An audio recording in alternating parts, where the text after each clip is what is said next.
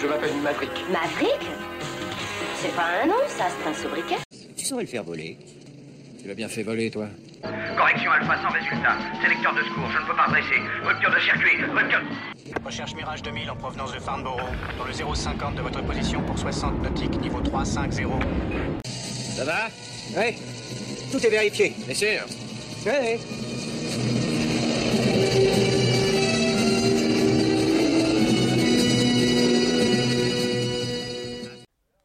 À tous et bienvenue dans l'épisode 8 de Avion légendaire. Aujourd'hui, je vais vous parler d'un avion un peu moins connu que les précédents. Il s'agit du Cessna O2 Skymaster et associé au film Air Force Bat 21 ou Air Force Bat 21 en français. Le Cessna O2 Skymaster est un avion bimoteur d'observation et de reconnaissance américain, développé à partir d'un avion civil, le Cessna 337. Il répondait à un appel d'offres de l'US Air Force en 1965 qui avait besoin d'un avion léger, fiable, rapide un long rayon d'action, destiné à l'observation, au marquage des cibles à l'aide de paniers roquettes au phosphore, montés sous les ailes et pouvant accessoirement fournir un appui-feu. Nous sommes bien sûr à ce moment-là en plein milieu de la guerre du Vietnam. La particularité de cet appareil est que les deux moteurs sont montés de part et d'autre de la cabine, l'un est donc propulsif et le second tractif, selon le concept dit du push and pull. De ce fait, l'empennage est donc un empennage bipoutre, à l'image d'un P-38 par exemple. Le O2 disposait donc de deux moteurs continentales de 225 chevaux, un peu plus puissants que la version civile de 210 chevaux. A noter que cette configuration initiale de moteur avait déjà été essayée par les Allemands lors de la Deuxième Guerre mondiale sur le Dornier 335, un chasseur lourd aux performances de vitesse exceptionnelles pour l'époque, mais malheureusement pour les Allemands produit en trop peu d'exemplaires et donc trop tardivement dans le conflit pour avoir un impact significatif. Le Cessna O2 participa à nombre de missions de sauvetage durant le conflit vietnamien, il y eut également une version un peu spéciale, le O2B, doté d'un système de sonorisation, qui envoyait des messages de propagande à destination de la population civile. Le O2 est toujours utilisé de nos jours par quelques armées de l'air en Afrique, Amérique centrale, Amérique du Sud, ainsi que par euh, beaucoup d'aéroclubs pour sa version civile. Bird Dog, Bird Dog, this is Bat 2-1. Are you in the vicinity? Uh, roger, Bat 2-1. Just about to give you a wake-up call.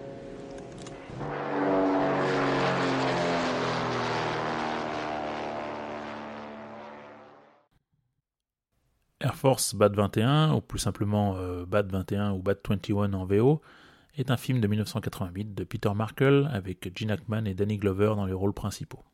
Il est inspiré du livre autobiographique du colonel Hambleton, Bat 21, écrit en 1980, non traduit en français.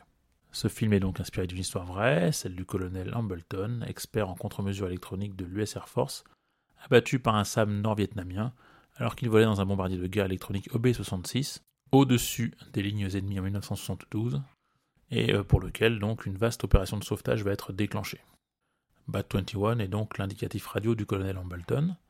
A noter que Bird Dog, l'indicatif du personnage joué par Danny Glover dans son Skymaster, était le nom donné au prédécesseur du O2 en tant qu'opération, soit le Cessna O1.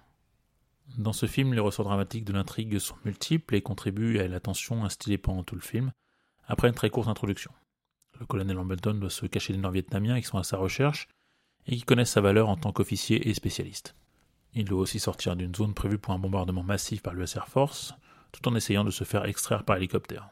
Le film joue également sur l'opposition entre un officier supérieur d'origine aisée mais vieillissant, et pour la première fois confronté à la réalité du terrain, joué donc par Gene Hackman, et un officier subalterne afro-américain issu des classes populaires, joué par Danny Glover.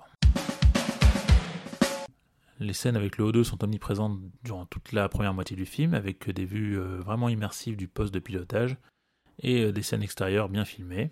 On est vraiment euh, dans cette partie aux commandes avec Danny Glover, acteur que j'ai souvent trouvé un peu surcoté, mais qui ici joue très vrai. Ce film est aussi l'occasion de voir quelques scènes de F5 en version d'attaque au sol, et aussi assez bizarrement quelques images de F100 Super Sabre tirées d'archives qu'on essaie de nous faire prendre pour des F5 durant une séquence. Sans être comparable aux quatre principaux grands chefs-d'œuvre euh, cinématographiques sur la guerre du Vietnam, qui sont, je le rappelle, euh, pour ceux du fond de la classe qui n'auraient pas suivi, Apocalypse Now, Full Metal Jacket, Voyage au bout de l'enfer et Platoon, ce film est plutôt un bon film d'action, même si la réalisation des scènes de guerre a un peu vieilli. En fait, le héros principal, bien qu'il soit militaire, est aussi dans un parcours initiatique sur la découverte de la vraie guerre, son impact sur les civils impliqués, avec une jolie scène notamment avec un un jeune garçon euh, nord-vietnamien. Bref, j'ai découvert ce film par hasard en préparant ce podcast, mais franchement, je le recommande pour un bon moment de cinéma malgré quelques défauts. Voilà, c'est fini pour aujourd'hui, je vous laisse avec la musique du film signée Christopher Young. Retrouvez-moi tous les 15 jours dans le podcast d'Antoine Parlons Aviation et laissez-moi vos commentaires sur cette rubrique sur la page Facebook de l'émission ou à légendairesavions.gmail.com.